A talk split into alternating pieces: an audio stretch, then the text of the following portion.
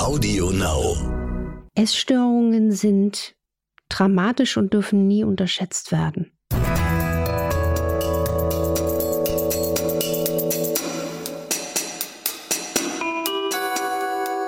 Dr. Anne Fleck, Gesundheit und Ernährung mit Brigitte Leben.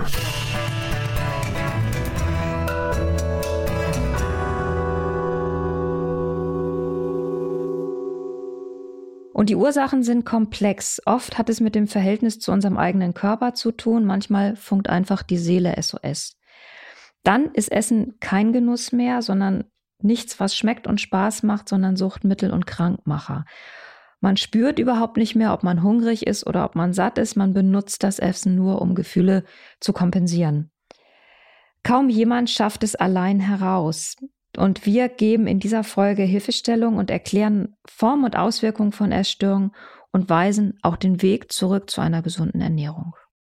Wir, das sind Doc Fleck. Ich bin Internistin und Ärztin für Präventiv- und Ernährungsmedizin und Maike Dinklage, ähm, Redaktionsleiterin der Brigitte Leben. Das ist das Coaching-Heft mit Anne Fleck. Anne, spannend ist für uns mal zu hören, du hast in deiner Praxis, wertest du ja sehr viele Ernährungsprotokolle aus und hast dadurch ja sicherlich auch ähm, immer mal wieder damit zu tun, dass du siehst, wie viele Zwischenmahlzeiten Leute essen oder überhaupt ähm, welche Funktion das Essen auch für sie hat. Was stellst du denn da so fest, wenn du diese Protokolle so liest? Ja, das ist ein, ein, ein Wahnsinnskosmos, der sich da oft ausbreitet. Gerade wenn wir jetzt auch über Essstörungen reden, dann denken die meisten von uns jetzt so an diese ausgewachsene schwere Anorexie oder eine schwere Bulimie, also Essen und dann Erbrechen. Aber vielen Menschen ist eben gar nicht bewusst, dass, ich zähle jetzt mal zu einer Essstörung auch schon so ein extremes emotionales Essen. Also wenn man wirklich nicht ins Gefühl mehr geht, sondern das Essen quasi, ich nenne es jetzt mal ein bisschen brutal, missbraucht, um diese Gefühle abzubinden wie mit Soßenbinder. Und da sieht man, da sieht man vieles. Und ähm, klar ist auch, wenn jetzt jemand sich so äh, immer wieder durch den Tag snackt oder merkt, oder es eben nicht merkt, ähm, dass er bestimmte Gefühle wie Langeweile, Leere, Wut, Ärger abbindet mit hier mal da eine Tüte davon oder da mal da das Tütchen davon. Ähm, das ist aus solchen Protokollen sehr gut abzulesen. Deswegen äh, mag ich die so gerne und die schreiben die Patienten ja gar nicht für mich, sondern eigentlich auch für sich. Und auf meinem Ernährungsprotokoll gibt es deswegen auch die Rubrik Gefühl beim Essen. Welche Gefühle begegnen dir da vor allem? Leider zu selten der Hunger. Weil ich sage ja immer, essen Sie nur, wenn Sie einen ehrlichen Hunger haben. Und das ist schon etwas, was viele Menschen auch mit Essstörungen wahrscheinlich auch verlernt haben, den ehrlichen Hunger zu spüren, liebevoll wahrzunehmen, diesem natürlichen Impuls nachzugehen. Also das ist schon eins der allerersten Dinge, dass wenn man echten Hunger hat, dass man dann auch essen soll, genießen soll, sich satt essen kann, was wir hier in der in unseren äh, Nationen Gott sei Dank sagen können. Wenn ich Hunger habe, kann ich mich in der Regel auch satt essen. Und das haben viele verlernt aus vielerlei Gründen. Wo liegt denn für dich die Grenze? Also wo sagst du, ähm, hier ist quasi eine tatsächlich eine Ernährungsberatung angezeigt. Da kann man noch ganz viel verbessern und die Leute auch gut erreichen. Und wo ist die Grenze hin zum Pathologischen oder da, wo Essen so stark funktionalisiert ist, dass es wirklich immer nur Gefühle wegmacht und man muss tatsächlich psychotherapeutisch helfen. Das ist äh, insofern interessant, gerade zu deinem dein Ausgang der Sprache, oder man muss tatsächlich psychotherapeutisch helfen. Aus meiner Erfahrung ist es so, dass viele Menschen die es vielleicht auch selbst merken, ich habe ein Problem damit oder durch das Umfeld darauf hingestoßen werden, in die Psychotherapie gehen. Erschreckenderweise habe ich aber auch gemerkt, dass manchmal das Umfeld das noch gar nicht so wahrnimmt oder dass Betroffene, jetzt gerade auch Magersüchtige, das Thema so verstecken, ähm, dass manchmal das Umfeld das erst sehr spät wahrnimmt. Und eigentlich müsste man unbedingt und ich hoffe, diese Folge verändert da etwas auch in unserer Behandlungskultur, den essgestörten Menschen von Anfang an in beide Schienen bringen. Und zwar nicht nur psychotherapeutisch, sondern ernährungsinterventionell. Denn wenn Menschen nur psychotherapeutisch behandelt werden und man achtet aber gar nicht auf die Zusammensetzung der Lebensmittel, die sie dann essen, dann kommen sie gar nicht so schnell voran. Und sie kommen auch gar nicht in dieses Lernen, ach, es kann etwas schmecken. Und auf der anderen Seite weiß ich aus wirklich jahrelanger Erfahrung und auch Studien haben belegt, dass zum Beispiel die Stresstoleranz, die Resilienz, die ähm, Achtsamkeit und auch überhaupt das Bewusstsein und, und positive Gefühle verändert werden durch die clevere Zusammensetzung unserer täglichen Mahlzeiten. Das heißt, wenn man auf eine moderne, individuell passende, das ist ja ganz wichtig, dass man auch dann sagt, ich esse das, was zu mir und meinen Verträglichkeiten und Vorlieben passt. Aber wenn man auf eine individuell passende Ernährung achtet, die auch diesen modernen Kriterien entspricht, also vor allen Dingen in dem Fall auch die Stresstoleranz gut befüttert durch langkettige Omega-3-Fettsäuren, wie zum Beispiel aus Algenölen, aus Nüssen, aus Kernen, auf eine gute B-Vitaminversorgung achtet, dann verändert sich ja auch und durch hohe Ballaststoffanteile der Nahrung unser Darmmilieu. Und das Darmmilieu ist der Dirigent unserer Gefühle. Deswegen, man darf das aus meiner Sicht gar nicht nur psychotherapeutisch behandeln, ich, ja, sondern man muss es auch so, dass der Darm anders bestückt ist, weil dann verändern sich auch die Gefühle. Aber es ist wirklich ein interessanter Punkt, weil es, wie du sagst, es ist im Prinzip ein Paradigmenwechsel. Also bislang gingen wir oder ne, in einer land, langläufigen Meinung davon aus, dass eine Essstörung Gefühle kompensiert, ähm, die wir nicht mehr bereit sind zu fühlen. Aber gleichzeitig ist das natürlich auch andersherum so. Wir können sie gar nicht mehr fühlen, weil wir durch bestimmte Nahrungsmittel ähm, das Gefühl ja bedienen. Das heißt, wir kommen ja gar nicht in die Suche danach. Richtig. Und das verstellt es ja doppelt. Und das macht es natürlich besonders wichtig, da ernährungsinterventionell vorzugehen. Richtig, ich bin immer noch traurig. Also seit wie vielen Jahren, ja Jahrzehnten halte ich Vorträge und frage manchmal immer wieder, ist hier ein Psychologe oder Psychiaterkollege dabei? Und da ist, ne, ist eigentlich fast nie jemand da. Ich hätte ja manchmal Lust, diese, es gab das übrigens in den 60er Jahren in New York, Psychiater, die haben funktionell gearbeitet, also funktionell geguckt, fehlt meinen Patienten B-Vitamin.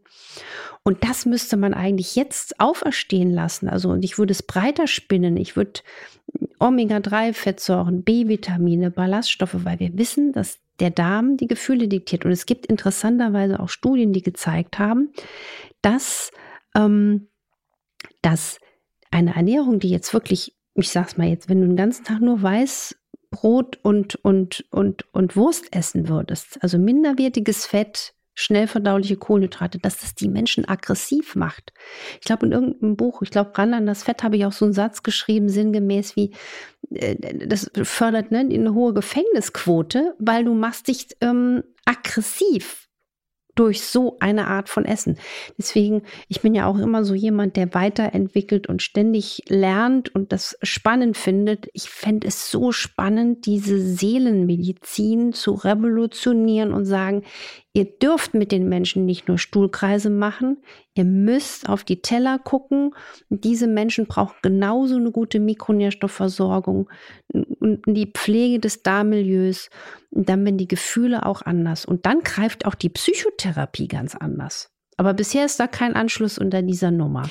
Also es gibt ja noch die andere Variante ähm, der Essstörung, nämlich diejenige, wo die Betroffenen glauben, dass sie sich besonders gesund und gut ernähren. Die definieren erstmal selber, was sie für gesund und gut halten und halten sich dann sklavisch an ihren selbst aufgestellten Essplan. Hast du einen Tipp, wie diese Menschen da wieder also äh, rauskommen oder zumindest äh, einen Schritt zurück in die in, in ein etwas unbefangeneres Essverhalten mhm. machen können. Äh, das ist ein ganz wichtiges Thema, was du ansprichst. Die Essstörung hat ja einen Namen Orthorexia nervosa, also von Orthos richtig, ähm, immer das Gefühl haben, ich muss richtig essen, sehe ich leider eine traurige Tendenz der Zunahme. Und man weiß ja leider auch, dass eine der schweren Kollateralschäden dieser Corona-Zeit ist, dass die Menschen natürlich auch so viel Halt verloren haben und so unsicher geworden sind, dass sehr viele, gerade auch junge Menschen, in die Essstörung gerade gehen. Weil was ist auch eine Ursache von Essstörungen? Dass oft die Bestätigung oder ein Halt im Umfeld fehlt und die Menschen geben sich über eine solche wirklich manchmal schon aggressiv ausgelebte Essstörung Halt. Das ist so das, was sie kontrollieren können. Und zum Beispiel die Corona-Zeit, da hat man das Gefühl, ähm, es wird uns ja auch noch Jahre beschäftigen, bin ich überzeugt, dass man das nicht so richtig kontrollieren kann. Und das treibt Leute in solche gefährlichen Muster. Und da ist es wichtig, das zu erkennen erstmal ohne es zu bewerten, es zu erkennen, dass man da in der Gefahr ist. Und dann wäre auch der erste Schritt, was ich immer schön finde, es gibt ja einen sehr gesunden Perfektionismus. Also ich bin, wenn es um meine Patienten geht und so, da möchte ich wirklich, da gebe ich das Beste und dann, dass man Anspruch hat. Und ich finde es auch, wenn ich mal einen Blinddarm rausbekommen sollte oder eine künstliche Hüfte brauche oder beim Zahnarzt sitze, möchte ich einen Perfektionisten haben, denn ich sage, ach, jetzt mache ich das mal hier mal so. Aber es gibt auch diesen kranken, ungesunden Perfektionismus, der uns von allem abschneidet. Und das ist eine Übung, die ich mit solchen Patienten mache. Also ähm, mal zwei verschiedene Socken anziehen, mal äh, mit einem verknitterten Hemd rumlaufen. Also die Kontrolle ein bisschen abgeben und aus dem Bewerten rauskommen. Das ist, äh, und sich in so einem Fall braucht man auch wirklich unbestritten psychologische Hilfe. Wie siehst du es bei der Bulimie, also bei dem, bei der Essbrechsucht? Hast du da, glaubst du, da kann man auch durch eine andere, also eine, eine Intervention auf Ernährungsebene was machen? Unbedingt. Also man muss alle Essstörungen oder man kann ja sagen, man muss jeden Menschen, der auf zwei Beinen hier durchs Leben geht, drei Beine ist ungewöhnlich, nein, ernährungsinterventionell begleitend behandeln. Das wird mir auch jetzt durch unser Gespräch immer klarer, wie vehementer man eigentlich dafür kämpfen muss, weil sich durch die bessere Zusammenstellung der Ernährung, die zu dem Individuum passt, auch die Gefühlslage automatisch verändern wird und der wird empfänglicher für die Psychotherapie. Und das kann ich aus meiner Erfahrung in der Praxis nur bestätigen. Ich habe ja inzwischen auch, Gott sei Dank, ähm, Kollegen, die das so sehen, also auch Psychotherapeuten etc. Ich würde mir nur aus für deren Zunft wünschen, dass die noch mehr von sich aus das bespielen könnten. Also ich denke mir, das wäre ja ein, das wäre das so toll. Also wenn man quasi funktionelle Psychotherapie machen würde und da guckt, Mensch, wie ist denn der Vitamin D-Spiegel, wie sieht es mit B12 aus? Also wenn ich ein Psychotherapeut würde es mir nicht reichen, nur mit den Menschen zu sprechen. Aber gut, dafür gibt es jetzt ähm, dann Ärzte wie mich, die das dann hoffentlich dann äh, äh, helfend machen. Aber das ist quasi, das ist die, die beste Strategie. Ernährung und Psychotherapie. Wir haben die Zuschrift bekommen von einer Hörerin, die arbeitet seit vier Jahren im Nachtdienst ähm, die hat ihre, die, sie hatte eine Essstörung, die, wie sie schreibt, hat sie die ganz erfolgreich überwunden, seit vor allem seit der Geburt ihrer Tochter. Diese Nachtschichten reißen sie aber immer wieder rein. Also sie fängt an, ähm, dann ist die erste Pause und dann fängt sie an, maßlos essen, meistens. Manchmal schafft sie es auch, sich was frisch gekochtes mitzubringen, aber oft eben dann auch einfach Süßigkeiten und Käsebrote in sich reinzustopfen, weil sie dann denkt, so, ich hau mir jetzt schnell irgendwie den Magen voll und dann habe ich Power für den Rest der Nacht. Und letztlich ist sie aber genau wieder in dieser unkontrolliert Essen-Schiene, von der sie eigentlich schon weg wollte. Sie weiß selber, dass Nachtschichten deswegen für sie auch nicht geeignet sind. Trotzdem fragt sie dich, was für sie eine gesunde ja, Ernährung in einer Nachtschicht sein könnte. Also erstens mal muss man gucken, hat sie diese Essanfälle dann, wenn sie zu Hause ist, oder ist das auch während der Arbeit? Das ist während der Arbeit, also ja. ist während der Schicht. Und ähm, Essen, Kauen hält ja auch wach. Das ist das eine. Sie bindet damit sicher unbewusst auch ein Gefühl ab. Da sollte sie auch reingehen. Also ich möchte jetzt gar nicht nur über das Essen reden, sondern man muss auch gucken, warum, welches Gefühl triggert mich gerade. Da wirklich hinschauen. Ist es Leere? Ist es Langeweile? Bin ich eigentlich wütend auf irgendwas? und kompensiere das. Und dann ist es natürlich wirklich, was wir auch jetzt eingangs jetzt so auch mehrmals so angepiekst hatten, die Formel, wenn man jetzt die Ernährung ändert, also auf die klassischen Empfehlungen, viel Ballaststoffe, hochwertige Fette wie Algenöle, also zum Beispiel, was ist das? Leinöl mit Gemisch DHA, EPA, vielleicht noch Weizenkeimölzusatz aus einer hochwertigen Omega-6-Produktion. Das kann sie sich in die Arbeit mitnehmen. Innen, wenn sie Milch verträgt, in griechischen Joghurt keine Angst vor Fett einrühren mit einer Handvoll Walnüsse oder ein paar Heidelbeeren, die man einfach mitnehmen kann oder einen Apfel mit Nüssen pürieren, was ich zum Beispiel sehr gerne mache, sieht ganz schnell, sieht wirklich nicht besonders schön aus, schmeckt aber gigantisch und dann macht man sich da noch ein bisschen von so einem guten Öl drüber. Das wird sie sehr, sehr lange satt halten über die Nacht und es wird sie emotional satt machen. Und das ist eigentlich das Allerwichtigste. Das Kontraproduktivste wäre, wenn sie in dieser Nachtschicht oder überhaupt sich dann mit äh, Zucker, kohlenhydratdichten Lebensmitteln zusnackt. Also wenn sie dann die Knuspertütchen hier und den Riegelchen da, das, das ist dann das Fatale, sondern dann würde ich mich richtig satt essen mit einem hohen Anteil an gutem Fett und würde zum Beispiel in diesen ähm, Joghurt mit Beeren und Nüssen und dem Algenöl zum Schluss auch immer noch ein bisschen äh, Flohsamenschalen einrühren. Zum Beispiel, das kann man zu Hause machen, aber die kann man sich auch als Tüte vielleicht in den Schreibtisch oder, oder in, den, in den Spind mitnehmen, weil das einfach nochmal eine Pflege für das Darmmilieu ist. Und du würdest auch sagen, man soll das alles nachts auch ruhig essen. Ich würde nachts in der Schicht nur essen, wenn ich einen echten Hunger habe. Mhm. Also ich habe ja selber ganz, ganz lange in, in Nachtschichten gearbeitet in meiner äh, Zeit als, äh, äh, als Facharzt, in meiner ganzen Ausbildung. Mein Rekord waren zwölf Nächte ähm, im Monat und sechs Wochenenden hintereinander. Also das war mal, ich konnte nie gut tagsüber schlafen, deswegen bin ich dann wirklich durch die Gegend gekrabbelt. Und das ist auch eine Empfehlung für alle, die in Schichten arbeiten. Schauen, dass man dann auch für einen guten Schlaf nach der Schicht sorgt. Also da zum Beispiel, das klingt jetzt völlig albern, aber mit einer Sonnenbrille aus dem Krankenhaus oder aus dem, aus dem Altenheim morgens raus, damit die, das Sonnenlicht nicht gleich uns wach macht und dann alles zur Schlafförderung ähm, tun. Einen schlaffördernden Tee, vielleicht einen Wadenguss nach Pfarrer Kneip, ähm, einfach um das Einschlafen zu befördern und gut zu schlafen, weil wenn man dann tagsüber ausreichend wieder den Schlaf nachholt, hat man auch in der Nachtschicht weniger Heißhunger. Der Schlaf ist einfach auch wichtig, um uns vor Essattacken jeglicher Art äh, zu schützen. Was ich mir wünschen würde. Ich würde mir wünschen, dass diese Folge sehr viel dazu beiträgt, dass es ein Umdenken gibt, wie man Essstörungen behandelt. Nicht nur therapeutisch, sondern auch über die Kraft der Ernährung. Das war ein sehr, sehr spannendes Thema, wie ich fand. Und ich hoffe, ihr auch. Und wenn ja, dann abonniert uns ähm, doch auf Audio Now und auf den anderen Plattformen und schreibt uns gerne bei iTunes eine Bewertung. Wenn ihr Fragen habt, ähm, wie immer ähm, an ähm, infoline.brigitte.de.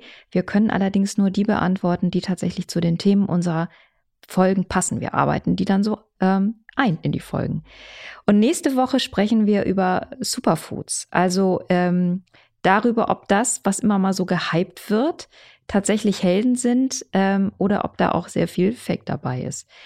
Darüber klären wir auf nächste Woche und bis dann. Bis dann und macht was draus.